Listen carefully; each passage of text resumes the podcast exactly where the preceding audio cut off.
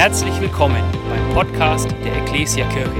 Wir freuen uns, dass du dir die Zeit nimmst, diese Predigt anzuhören. Wir wünschen dir dabei eine ermutigende Begegnung mit Gott. Nur noch wenige Tage bis Weihnachten. Ich glaube, überall ist jetzt alles weihnachtlich dekoriert. Jede Wohnung, jedes Haus ist fertig für den 24. Wir haben uns die letzten Wochen Zeit genommen, um Weihnachten anzuschauen und es mal ganz neu zu erleben.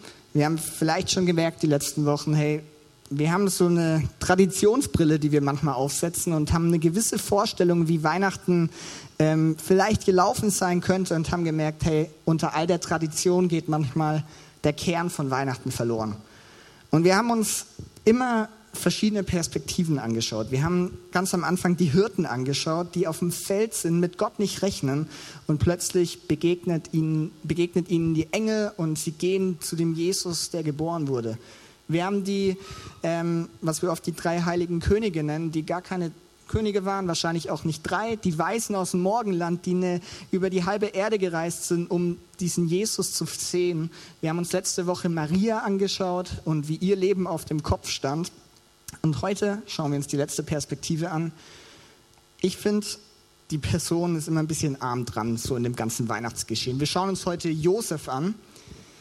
Josef, der Verlobte von Maria, und der kommt halt einfach nicht so dagegen an, wenn auf dem Feld plötzlich Tausende von Engeln erscheinen, wenn Jesus, Gott, wird Mensch, wenn Maria Jungfrauengeburt und sowas, da ist der Josef irgendwie so, ja, so normal irgendwie erstmal, denkt man. Und wir schauen heute mal rein, was mit Josef los ist, ähm, was er mit Weihnachten verbindet. Wir würden, können uns vorstellen, Josef ist heute Morgen hier und wir interviewen ihn und wir fragen einfach, hey Josef, woran denkst du eigentlich, wenn du an Weihnachten denkst? Was sind deine ersten Gedanken? Welches Gefühl, welche Situation, was hast du vor Augen?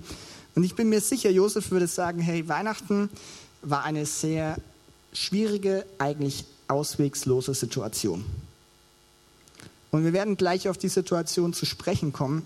Die Predigt heißt, ähm, wie kann ich Gott vertrauen? Weil das eine Frage ist, die Josef sich, ich schätze mal, öfter an Weihnachten gestellt hat. Wie kann ich Gott vertrauen? Und wir lesen einfach mal ähm, die, den Bibeltext zu Beginn in Matthäus 1. Wir lesen ab Vers 18. Die 17 Verse vorher sind, glaube ich, die Verse, die die meisten von uns, wenn wir Bibel lesen, überlesen würden und überspringen würden.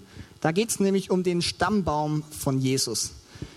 17 Verse lang heißt es, dieser Mann wurde der Vater von dem, er wurde der Vater von dem, er wurde der Vater von dem, er von dem, er von dem, lauter Namen, die wir Deutschen gar nicht wirklich aussprechen können. Und wir fragen uns, wozu sind die 17 Verse da? Matthäus, der das geschrieben hat, der war nicht dumm, das heißt, er hat es absichtlich gemacht, äh, weil er was zeigen wollte. Und zwar wollte er zeigen, hey, was, wie sieht die Familie von Jesus über viele Generationen aus? Von welcher Familie stammt Jesus ab? Weil am Ende sehen wir, Jesus stammt von David ab. David war der König in Israel. Und wir müssen wissen, im Alten Testament gibt es viele Prophezeiungen, viele Vorhersagen, wo gesagt wird, hey, irgendwann kommt ein Messias, ein von Gott gesandter, ein Retter, der Rettung für das ganze Volk bringen wird. Und dieser Retter, er stammt aus dem Stamme David. Und Matthäus nimmt es vorne weg, bevor wir von Jesus lesen, um sofort zu zeigen, hey, dieser Jesus, dieses Kind, das geboren wird, es erfüllt diese Prophetie, es stammt von David ab, er ist der König der Könige. Und was es mit ihm auf sich hat, das lesen wir jetzt ab Vers 18 mal. Ähm, und wir schauen mal, wir versetzen uns heute die ganze Zeit in die Perspektive von Josef.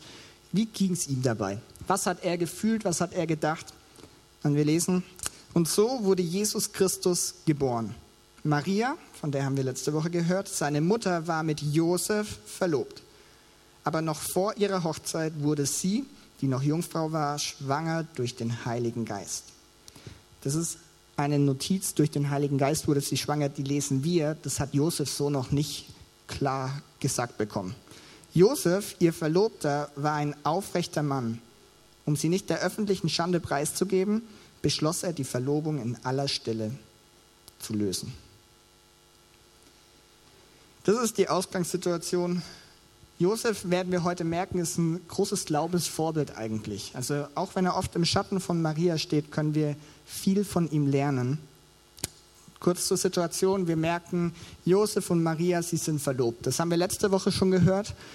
Ähm, Verlobung damals war was anderes als heute. Das müssen wir vorneweg sagen. Einmal noch davor, Maria war ungefähr so 15 Jahre, also Zehntklässlerin heute. Und Josef war ein bisschen älter, der war aber so halt 4, 25, also auch noch ein junger Mann. Und die beiden waren verlobt und das war was sehr Ernstes in der damaligen Kultur. Eine Verlobung war, du hast dich einem anderen, deinem Partner, rechtlich schon zur Ehe versprochen. Es war nicht so ein, ich probiere es mal aus und wenn es nicht klappt, dann lassen wir es, sondern es war rechtlich bindend. Es war nicht nur ein Hochzeitsversprechen, sondern es war schon die erste Etappe der Ehe. Du warst schon mit mehr als mit einem Bein in der Ehe plötzlich drin, wenn du dich verlobt hast. Merkt man daran, einmal Maria wird manchmal schon die Frau von Josef genannt, obwohl sie eigentlich nur verlobt waren. Aber weil das so eng schon war und rechtlich bindend, konnte man das machen. Und der einzige Weg aus einer Verlobung heraus war über einen offiziellen Scheidungsantrag. Also du konntest nicht sagen, passt doch nicht, ich mag Marias Haare doch nicht so, ich lasse das jetzt lieber, sondern das ging dann vors Gericht und war ein hochoffizieller Akt, wenn du die Verlobung lösen wolltest. Unterschied zwischen Verlobung und Hochzeit ist der, dass als sie verlobt waren, haben sie noch nicht zusammengelebt und sie haben noch nicht miteinander geschlafen. Das kam alles erst ab der Hochzeit. Das Zweite, was wir hier über Josef schon mal lernen, ist, er war ein aufrechter Mann. Andere Übersetzungen sagen, er war gerecht, fromm, gottesfürchtig, ein aufrechter Mann. Bedeutet, er war ein Jude, der an Gott geglaubt hat und der das echt ernst gemeint hat. Der war treu und gehorsam gegenüber Gott und er wollte sein Leben so führen, wie Gott es sich von ihm wünscht. Wenn wir es in unser Setting übertragen würden, er war so ein richtig lebendiger Christ, der das echt ernst gemeint hat. Und so viel zum Anfang. Wenn wir jetzt mal Josef anschauen und die ganze Geschichte anschauen, will ich eine Sache reinbringen. Und zwar glaube ich, Weihnachten beginnt mit einer Sackgasse. Mit einer Sackgasse auf vielen verschiedenen Ebenen. Erstmal für das ganze Volk Israel. Israel war in einer Sackgasse. Warum? Wir lesen Matthäus 1, das erste Buch im Neuen Testament. Das letzte Buch im Alten Testament, Maleachi, das ist 400 oder über 400 Jahre her. Und in dieser riesigen Zeitspanne ist wenig passiert. Also Gott hat nicht viel geredet, es ist nicht viel passiert und das Volk Israel hat sich gefragt, hey, ist Gott noch da? Redet er noch zu uns? Hat er noch etwas vor mit uns oder haben wir es vergeigt? Wann kommt der Messias? Wann passiert was? Das Volk Israel hat sich gefühlt, als wären sie in einer Sackgasse. Es ging nicht mehr voran. Maria letzte Woche war auch auf jeden Fall in einer Sackgasse. Verlobt, plötzlich schwanger vom Heiligen Geist. Wahrscheinlich glaubt ihr keiner. Wie kommt sie hier weiter? Was ist der Ausweg? Und auch Josef ist in einer Sackgasse. Und jetzt setzen wir uns mal in, versetzen wir uns mal in seine Lage. Josef ist da und dann irgendwann erklärt Maria ihm, hey, ich bin schwanger. Und ich habe oft das Gefühl, wir lesen das und denken über die Weihnachtsgeschichte nach mit unserer Traditionsbrille aufgesetzt, weil wir stellen uns das, glaube ich, oft so vor. Maria kommt zu Josef und sagt, hey, Josef, ich bin schwanger. Josef sagt, wie schwanger, hä? Dann sagt sie, ja, nicht von dir, aber auch von keinem anderen Mann, sondern vom Heiligen Geist. Und Josef sagt, ach so, ja, natürlich.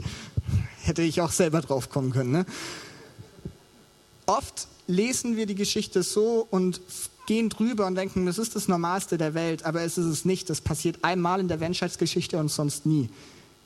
Ich glaube, Josef hätte vielleicht so reagieren können. Ich glaube, er hat es nicht gemacht. Und wir lesen in der Bibelstelle gleich, er hat anders reagiert. Wie hat er reagiert? Was muss er gedacht haben? Was muss er gefühlt haben, als Maria sagt, dass sie schwanger ist? Die erste Reaktion und das Logischste, was Josef sich eigentlich zusammenreihen kann, ist folgendes. Maria ist fremdgegangen, Maria war untreu und Maria hat mit irgendeinem anderen Mann geschlafen.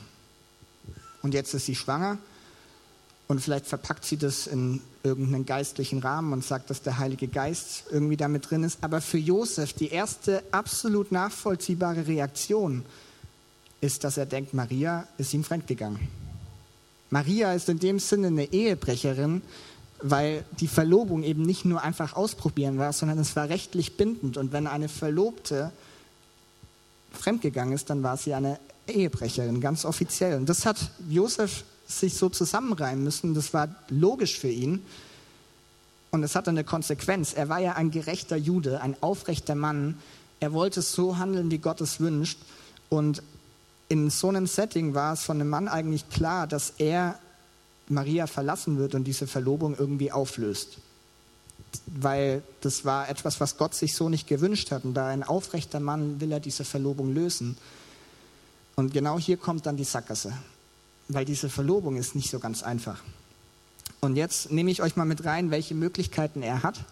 Und ihr dürft mal mitdenken, wie hättet ihr an Josefs Stelle reagiert? Weil er hat Option 1. Option 1 heißt, dass er ganz offiziell und öffentlich mit Maria Schluss macht. Dass er hinkommt und sagt, hey, ich löse die Verlobung mit Maria hier und jetzt auf. Was würden die Menschen, was würde das Volk denken, wenn er das sagt? Sie würden irgendwann merken, dass Maria schwanger wird, das sieht man einfach. Ne? Und die würden sich denken, okay, Josef hat herausgefunden, dass Maria schwanger ist, er war es aber nicht und jetzt macht er Schluss, weil sie die Ehe gebrochen hat.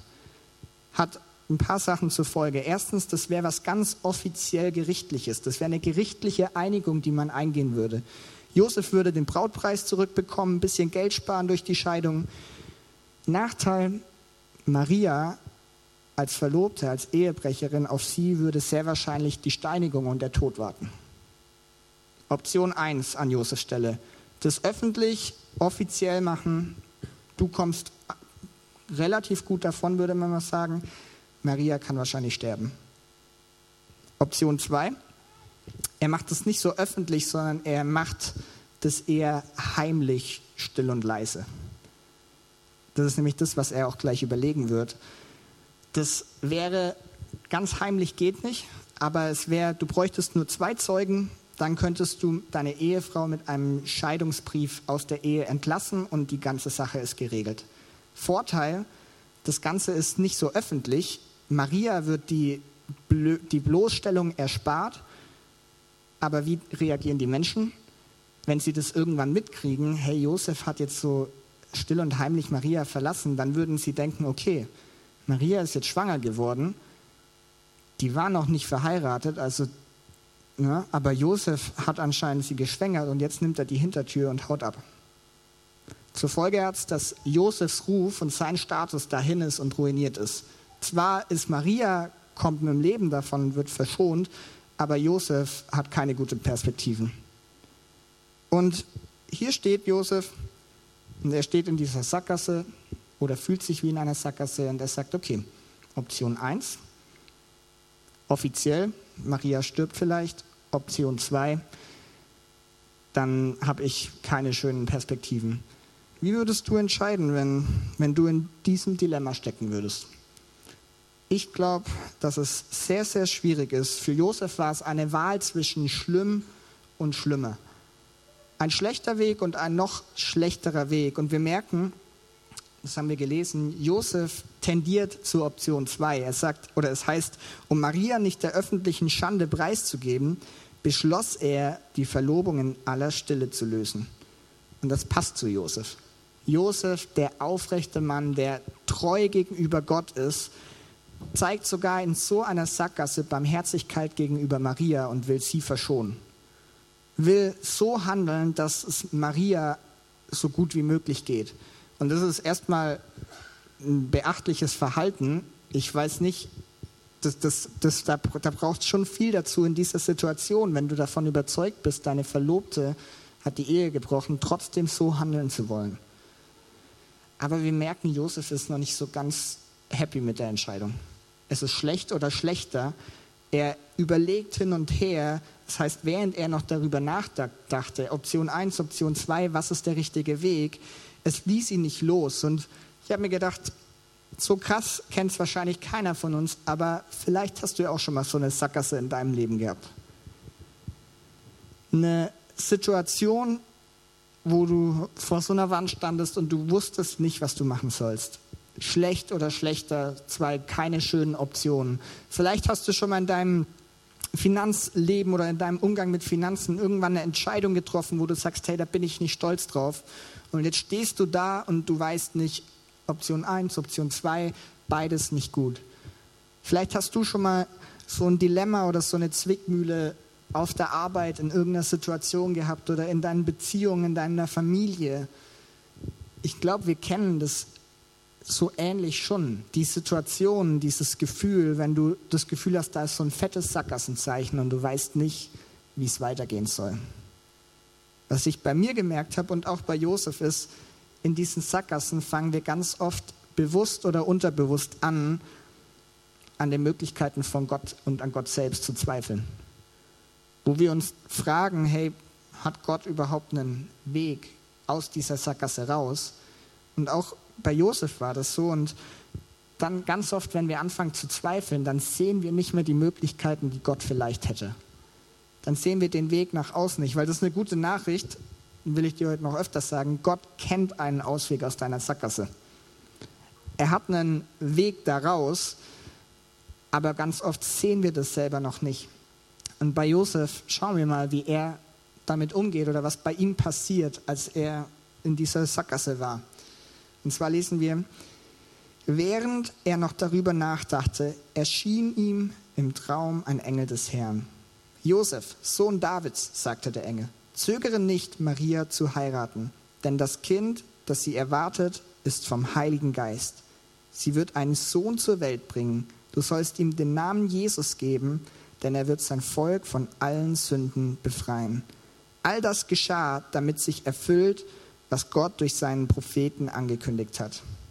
Seht, die Jungfrau wird ein Kind erwarten, sie wird einem Sohn das Leben schenken und er wird Immanuel genannt werden. Das heißt, Gott ist mit uns. Als Josef aufwachte, es war nämlich ein Traum, tat er, was der Engel des Herrn ihm gesagt hatte. Er nahm Maria zur Frau, Josef aber rührte sie nicht an, bis ihr Sohn geboren war. Und Josef gab ihm den Namen Jesus. Josef steht in einer Sackgasse und die Antwort oder der Ausweg scheint eine Begegnung mit Gott zu sein. Ein Engel begegnet ihm im Traum und kommt zu ihm und sagt, hey, Maria ist schwanger, aber es war kein Mann. Es war wirklich der Heilige Geist. Gott hat seine Finger im Spiel.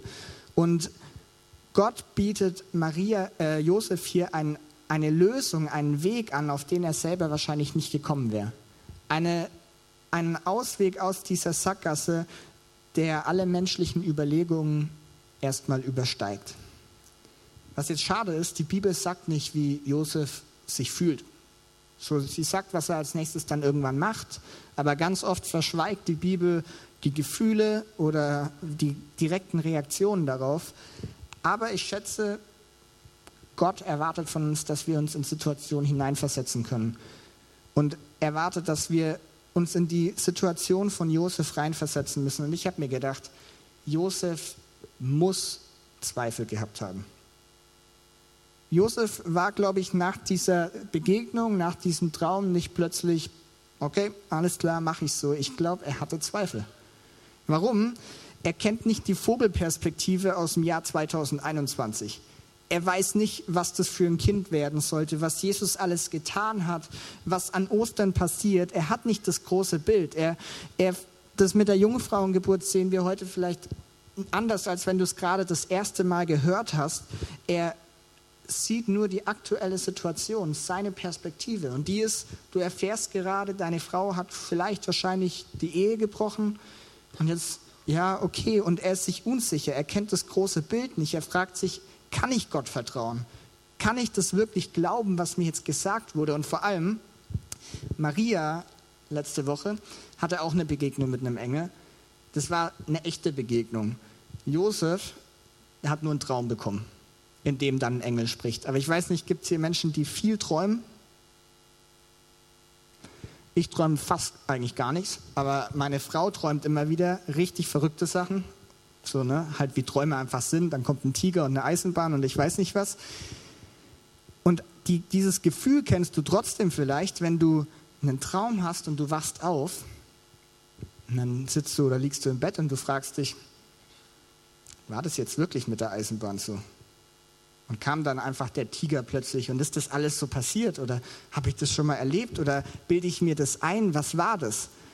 Du bist dir bei Träumen nicht immer ganz sicher, ob das jetzt wirklich so passiert ist. Und ich schätze, Josef, als der aufwacht, hat auch Zweifel und fragt sich, war da jetzt wirklich ein Engel, der von Maria redet, von der Jungfrauengeburt, von, von einem Kind, ich soll ihm den Namen Jesus geben, Gott ist mit uns, Rettung für, ist das wirklich passiert?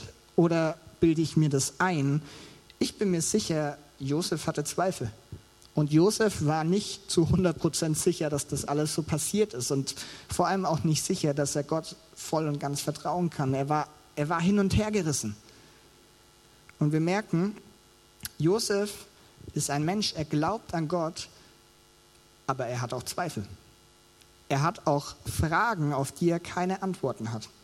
Und ich finde es interessant, oft habe ich das Gefühl, so für uns in Kirche und bei Christen hat man so manchmal das Gefühl, wer an Gott glaubt, der darf eigentlich nicht mehr zweifeln.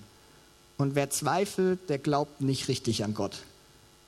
Wenn ich wirklich mit Jesus unterwegs bin, dann dürfen da keine offenen Fragen und keine Zweifel mehr sein, sondern alles muss leicht und perfekt laufen, weil wir ja alle an Gott glauben. Das ist ein Mythos. Wenn du dir nur die Geschichte von Josef anschaust, merkst du, dass das ein Mythos war. Mythos, Josef glaubt, aber hat trotzdem Fragen und Zweifel und alles läuft eben nicht perfekt. Glaube ist nicht die Abwesenheit von Zweifel. Im Gegenteil würde ich eher sagen, ich glaube, lebendiger Glaube geht Hand in Hand mit Zweifeln. Weil Glauben heißt Vertrauen. Vertrauen heißt nicht Wissen, nicht alles fest wissen, sondern es ist auf Vertrauensbasis. Und wenn wir im Glauben Schritte gehen und Dinge wagen und mit Gott unterwegs sind, dann birgt es immer die Möglichkeit, dass wir auch mal Fragen haben und Zweifel haben. Und das ist ganz normal. Ich glaube, das gehört dazu. Wir gründen eben seit jetzt ein paar Jahren in Hilpoltstein Kirche. Ähm, und ich persönlich war nie so der Typ, der gesagt hat, boah, ich bin richtig heiß drauf, einfach irgendwo hinzugehen und aus dem Boden irgendwas herauszustampfen und Kirche aufzubauen. Das habe ich nie in mir gesehen. Gottes Wege sind aber anders. Wir haben aber zum Beispiel ganz lange nach einer Location gesucht und haben keine gefunden und haben Sachen angefragt und überlegt und überlegt und es passiert nichts. Und irgendwann, das war ein Glaubensschritt, den wir gegangen sind, irgendwann fragst du dich, okay, was ist Gottes Plan? Irgendwann hast du Zweifel, du überlegst dir, okay, haben wir das von Gott richtig verstanden, dass wir nach Hilbolstein sollen? Vielleicht meint er einfach eine andere Stadt und wir sollen aufhören. Du hinterfragst Sachen und du hast Zweifel, weil das ganz normal ist, wenn wir Schritte im Glauben gehen. Zweifel zu haben, ist etwas, das kommt immer, weil wir Menschen sind.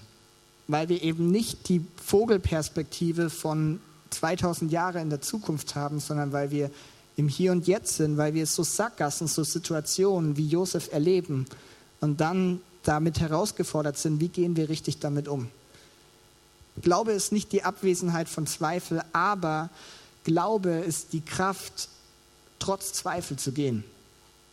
Und trotz Zweifel Schritte gehen zu können, voranzugehen. Es bedeutet nicht alles zu verstehen, aber es bedeutet, ich vertraue, dass Gott in dem Ganzen ist dass ich an einen lebendigen Gott glaube, der mit mir ist und der den Weg kennt. Weil Josef, nach diesem Traum war nicht alles klar für ihn. Josef hat sich gefragt, wie kann Maria schwanger werden, wenn kein Mann da im Spiel war? Er hat nach dem Traum nicht die biologische Erklärung dafür bekommen, wie die Jungfrauengeburt funktioniert. Wir überlegen das immer noch heute oder es wird immer noch darüber diskutiert. Ich meine, wir sagen, es ist ein Wunder, wir können es nicht erklären aber er hatte nicht alle Antworten. Er hatte eine Begegnung mit Gott und die hat dazu geführt, dass er Gott vertrauen konnte, selbst mit diesen Fragen, selbst mit dieser ungelösten Sackgasse. Und ich habe einen Vers dabei aus dem bekanntesten Psalm, Psalm 23, ähm, der finde ich so gut dazu passt. Und zwar Vers 4 heißt da, und ob ich schon wanderte im finstern Tal, ich fürchte, fürchte ich kein Unglück, denn du, Gott, bist bei mir. Dein Stecken und Stab trösten mich. Und in diesem Vers, finde ich, steckt so viel Weisheit für Sackgassen, für finstere Täler. Erstens, es wird aus einer Perspektive geschrieben oder erzählt von einem Menschen, der an Gott glaubt. Wie Josef, vielleicht wie du. Und er sagt, und ob ich schon wanderte im finstern Tal. Das heißt, es gibt finstere Täler, es gibt Sackgassen, selbst wenn wir an Gott glauben. Es ist einfach eine Tatsache. Zweitens, er kann aber sagen, ich fürchte kein Unglück, weil ich weiß, Gott ist bei mir. Und das will ich dir heute Morgen auch sagen. Gott ist mit dir in deiner Sackgasse, in deiner Zwickmühle, in deinem Dilemma ist Gott bei dir. In diesem Traum sagt der Engel, hey, du sollst ihn Immanuel nennen. Gott ist mit uns. Das ist ein Versprechen. Gott ist bei uns selbst in diesen Tälern, in den Sackgassen. Und das Dritte, es heißt, und ob ich schon wanderte im finstern Tal. Ich weiß nicht, ob du gerne wandern gehst grundsätzlich, wenn man wandern geht, hat man ein Ziel und man bewegt sich auf das Ziel zu. Okay, du wanderst, du bist unterwegs. Beim Wandern stehe ich nicht sechs Stunden lang auf einem Gipfel oder in einem Tal und warte, was passiert, sondern ich bin unterwegs. Ich gehe Schritte und ich bleibe nicht stehen. Und was er hier sagt, hey, und ob ich schon wanderte im finstern Tal. Ja, es gibt die Täler, ja, es gibt die Sackgassen, aber ich bleibe dort nicht stehen, sondern wenn ich an Gott glaube, wenn ich ihm vertraue, dann habe ich Kraft, Schritte zu gehen, habe ich Kraft, voranzugehen, trotz diesem Tal, trotz diesen Sackgassen, trotz den ungeklärten Fragen, trotz Option A und B, was schlecht und schlechter ist. Gibt mir der Glaube an Gott, das Vertrauen auf ihm Kraft, Schritte zu gehen. Und das sehen wir bei Josef auch. Und mir ist bei dem ganzen Thema so wichtig, Glaube ist keine Wohlfühloase. Glaube heißt nicht, dass alles leicht und alles schön ist. Wenn wir uns das einreden, dann haben wir ein Problem, weil irgendwann kommen wir zurück zum Boden der Tatsachen und merken, hey, selbst im Leben von Menschen, die an Gott glauben, gibt es diese Schwierigkeiten. Sackgassen lösen sich nicht immer. Aber Gott ist mit uns. Gott ist mit uns dabei und gibt uns Kraft. Und ich glaube, dieses ganze so Glaube und Zweifel, wie passt das zusammen? Ich glaube, das ist ein hausgemachtes Problem eigentlich.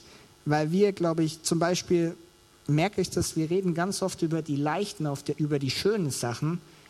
Die Sackgassen und die Täler, die erwähnen wir vielleicht nicht so sehr. Und ich glaube, oft macht es den Anschein, als wäre bei Menschen, die an Gott glauben, alles gut und alles richtig. Wir sehen das bei der Weihnachtsgeschichte. Weihnachten neu erleben, wir wollen mal wirklich hinschauen, weil oft denken wir, ja, Josef, Maria, das hat, war halt alles so, ne? die haben das halt hingekriegt und dann hat er das halt angenommen, dass es vom Heiligen Geist war. Ist aber nicht alles perfekt, sondern es gibt Zweifel und ich glaube, wir brauchen mehr Authentizität, mehr Echtheit zu sagen, ich habe auch die Fragen, die ich nicht lösen kann. Ich hatte auch Zweifel, als wir keine Location hatten. Josef ist ein gutes Gegenbeispiel und noch ein anderes. In der Bibel gibt es einen Thomas, einer von den Jüngern von Jesus. Und Thomas kriegt dann in der Kirchengeschichte einen tollen Spitznamen. Und zwar wird er Thomas der Zweifler genannt. Wer möchte nicht gerne der Zweifler genannt werden? Warum wurde er so genannt? Als Jesus auferstanden ist, ähm, ist er seinen Jüngern erschienen und sie konnten ihn sehen. Thomas war beim ersten Mal nicht dabei und seine Freunde erzählen ihm, hey Thomas, Jesus ist wieder da. Und er sagt, kann ich nicht glauben. Da habe ich meine Fragen. Und ich glaube es erst dann, wenn ich meine Hände in die Hände von Jesus legen darf, wenn ich die Wunden spüren darf, wo Jesus gekreuzigt wurde. Er hat Fragen und er zweifelt. Und das ist so cool und so ein gutes Bild, wenn, wenn dann die Begegnung stattfindet und Jesus da ist und Thomas auch da ist. Dann sagt Thomas das und Jesus sagt zu ihm nicht, ja, Pech gehabt, wenn du zweifelst, sondern was macht er? Er lässt Thomas seine Hände in seine Hände legen. Thomas darf das sehen und er kann glauben und Jesus sagt ihm, hey, fang an zu glauben, vertrau mir, ich bin da. Und wir dürfen lernen, Glaube bedeutet nicht perfekt zu sein, nicht ohne Zweifel zu sein. Hey, Thomas hatte seine Zweifel und wenn du das mal nachliest in in der Kirchengeschichte, Thomas hat nachdem Jesus auf, aufgefahren ist in den Himmel, hat so viel für das Reich Gottes getan. Ich war missionarisch so sehr unterwegs, obwohl er Thomas der Zweifler ist. Hat Gott ihn trotzdem gebraucht, weil er sich entschieden hat, ihm zu vertrauen. Josef hat einen Glaube und trotzdem Zweifel. Er konnte aber Schritte gehen und er macht am Ende das, was der Engel von ihm auch ähm, erwartet hat oder gefordert hat. Ähm, er nahm Maria zur Frau, er gab dem Kind den Namen Jesus aber es war trotzdem nicht alles leicht. Im Gegenteil würde ich sagen. Danach kommt nämlich diese Volkszählung, ähm, von der wir in der Bibel lesen. Er, Josef, muss mit der hochschwangeren Maria 160 Kilometer zu dem Ort gehen, wo die Volkszählung stattfindet. Er muss dann erstmal schauen, wo kann man das Kind zur Welt bringen. Sie haben keinen Platz in der Herberge. Und nachdem Jesus geboren wurde, muss die ganze Familie noch nach Ägypten fliehen, weil König Herodes Jesus äh, tot sehen will. Also wir merken, es ist nicht plötzlich alles leicht gewesen, aber in all dem sehen wir bei Josef, dass er Gott vertrauen konnte und sieht, dass Gott einen Plan hat. Und hey, an Weihnachten ist nicht nur irgendein Kind geboren und das ist schön und gut, sondern es geht um die Botschaft, die dahinter steckt und die hey, wollen wir die letzten Wochen und auch heute immer wieder neu erleben, was es für uns bedeutet, was es für die Sackgassen in deinem und meinem Leben bedeutet. Und die Band darf gerne nach vorne kommen. Gott will dir in deinen Sackgassen begegnen. In deinen finsteren Tälern. Du weißt selber am besten, welche Situationen das sind. Du kennst vielleicht die Situation, wo du dieses Dilemma hast und nicht weißt, was du tun sollst, wie du dich entscheiden sollst. Du kennst diese Täler, durch die du vielleicht gehst und du fragst dich, wann ist das Ende in Sicht. Du kennst die Situation, wo du vor so einem Sackgassenschild schenkst, stehst in deinem Leben und du nicht weißt, wie du weiterkommst. Und es ist okay, es ist okay, Zweifel zu haben, das ist das Leben. Aber ich glaube, die großen, ganz viele große Geschenke von Gott warten auf der anderen Seite von den Zweifeln. Wenn wir uns trotz Zweifel entscheiden, Gott zu glauben und ihm zu vertrauen, dann dürfen wir oft erleben, wie Gott so viel Gutes vorbereitet hat. Dürfen wir erleben, wie seine Wege so viel besser sind als unsere. Hey, wir sehen das bei Josef. Er hat sich genau dazu entschieden, auch wenn es vielleicht nicht leicht war. Wenn er das nicht gemacht hätte, wie wäre die Weihnachtsgeschichte dann gelaufen? Wenn Thomas sich nicht dazu entschieden hätte, trotz Zweifel zu glauben, was wäre aus ihm geworden? Was wäre aus den ganzen Menschen geworden, die durch seine Arbeit dann erreicht wurden und Jesus kennengelernt haben? Die Wege, die Gott schreit, die sind so viel besser als unsere und Gott kennt deine Sackgassen, Gott kennt deine Momente, wo du am liebsten hinschmeißen würdest.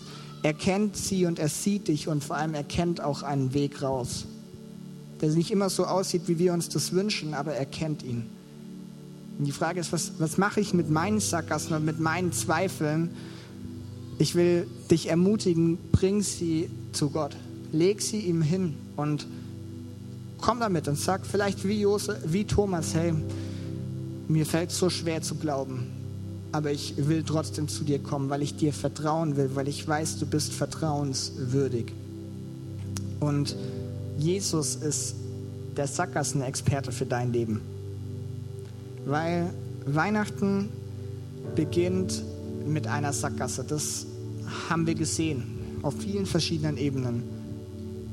Wenn wir die ganze Weihnachtsgeschichte verstehen wollen, dann ist wichtig zu wissen, Weihnachten beginnt in einer Sackgasse, aber es endet nicht in einer Sackgasse. Ganz anders, weil Weihnachten endet auch nicht an dem Tag, an dem Jesus dann geboren wurde und am Abend gehen Maria und Josef schön ins Bett und schlafen und Weihnachten ist vorbei. Weihnachten endet eigentlich erst 30 Jahre nach diesen Begebenheiten.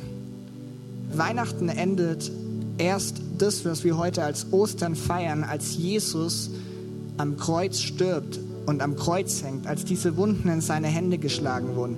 Weil Gott hatte mit Weihnachten nie den Plan, dass jetzt einfach Jesus Mensch wird und auf diese Erde kommt und jetzt ist er da. Sondern er hatte einen viel größeren Plan, ein viel größeres Ziel. Warum? Weil Gott gesehen hat, hey, es, Weihnachten ist eine richtig große Sackgasse. Nicht nur für Josef, nicht nur für Maria, sondern für die ganze Menschheit eigentlich. Was für eine Sackgasse die Sackgasse, dass Gott sich eigentlich von jedem Menschen wünscht, dass, dass wir Gott lieben, dass wir uns selbst lieben können, dass wir miteinander gut unterwegs sind. Das ist das Ziel, das Gott für dein und für mein Leben hat. Und die Wahrheit ist, dass die Menschheit und dass wir dieses Ziel ganz oft verfehlen. Und die Bibel nennt es oft Sünde oder Schuld, wenn in unserem Leben etwas passiert, was Gott nicht gefällt, was Gott nicht ehrt, was gegen das ist, was Gott für dein Leben vorgesehen hat, dann ist es eine Zielverfehlung. Und das ist eigentlich die größte Sackgasse überhaupt, die es gibt. Und an Weihnachten wird Jesus genau in diese Sackgasse hineingeboren.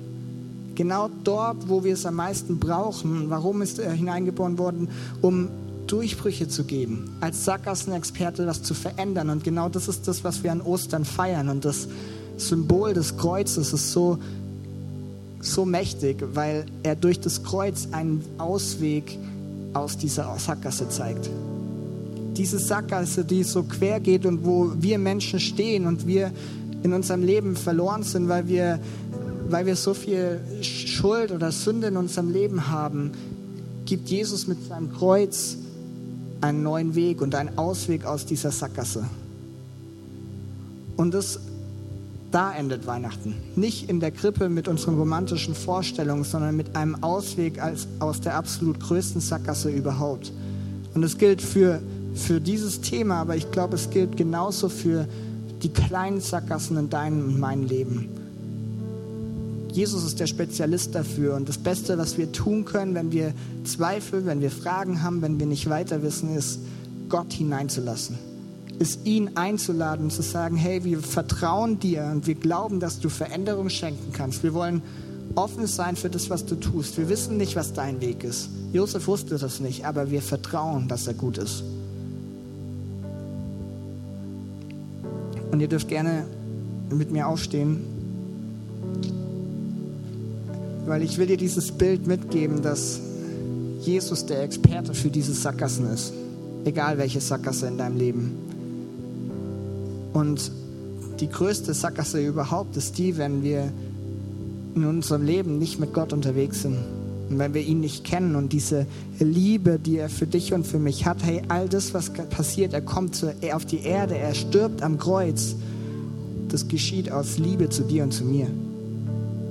Gott hätte das nicht tun müssen. Aber er macht es, weil er jeden einzelnen von uns so sehr liebt und diesen Schritt geht, um uns einen Ausweg aus dieser Sackgasse zu geben. Und wir können mal zusammen unsere Augen schließen. Wenn du heute Morgen hier bist und du sagst, hey, ich stehe auch in dieser Sackgasse, in dieser Sackgasse, dass ich Gott nicht kenne, dass ich, dass ich noch nicht an ihn glaube und diese Liebe noch nie erlebt oder angenommen habe hey, dann will ich dir heute Morgen ganz unspektakulär die Möglichkeit geben, das zu ändern. Und Ja zu dem zu sagen, was, was Gott für dich und für mich getan hat. Hey, ich will dir sagen, er liebt dich und er hat deine Schuld, deine Sünde, hat er vergeben durch das, was er am Kreuz getan hat. Und an uns liegt es, das anzunehmen, dieses Geschenk anzunehmen. Und während unsere Augen zu sind und du heute Morgen hier bist und sagst, ja, ich will dieses Geschenk annehmen, dann darfst du jetzt kurz deine Hand heben. Als Zeichen für dich selber, um zu sagen, ja, ich will diesen Schritt gehen und ich will Jesus annehmen. Ich möchte diese Liebe annehmen. Wenn du hier bist, dann trau dich und heb deine Hand und mach das für dich selber fest. Jesus, ich danke dir, dass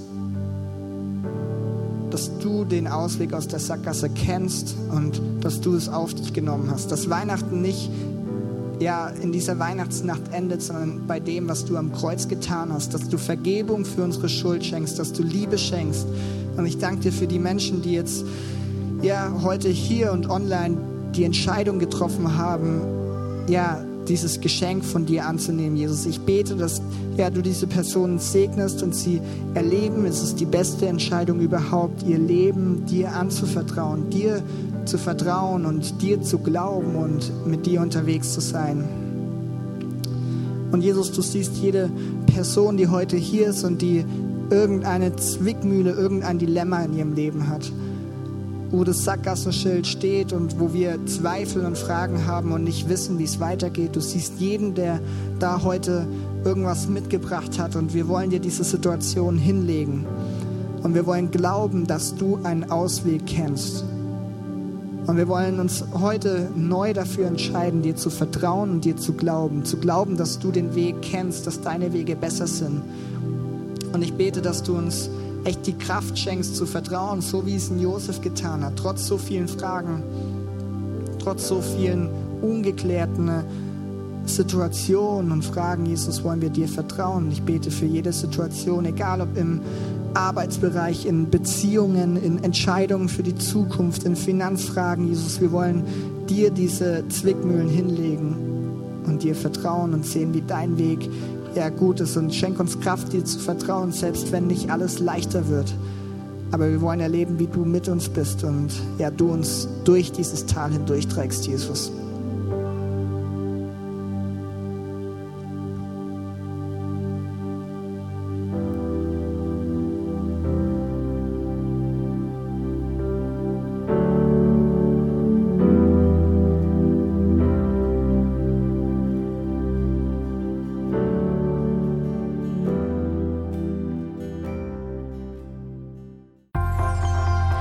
Wir hoffen, dass dir diese Predigt gefallen hat und dich in deinem Leben mit Gott stärkt. Außerdem wollen wir dich gerne besser kennenlernen. Dazu bist du herzlich eingeladen, unsere Sonntagsgottesdienste um 9.30 Uhr und 11 Uhr zu besuchen. Schau doch mal auf www.ecclesia-rot.de vorbei oder auf den sozialen Medien unter Ecclesia Rot. Wir freuen uns auf dich.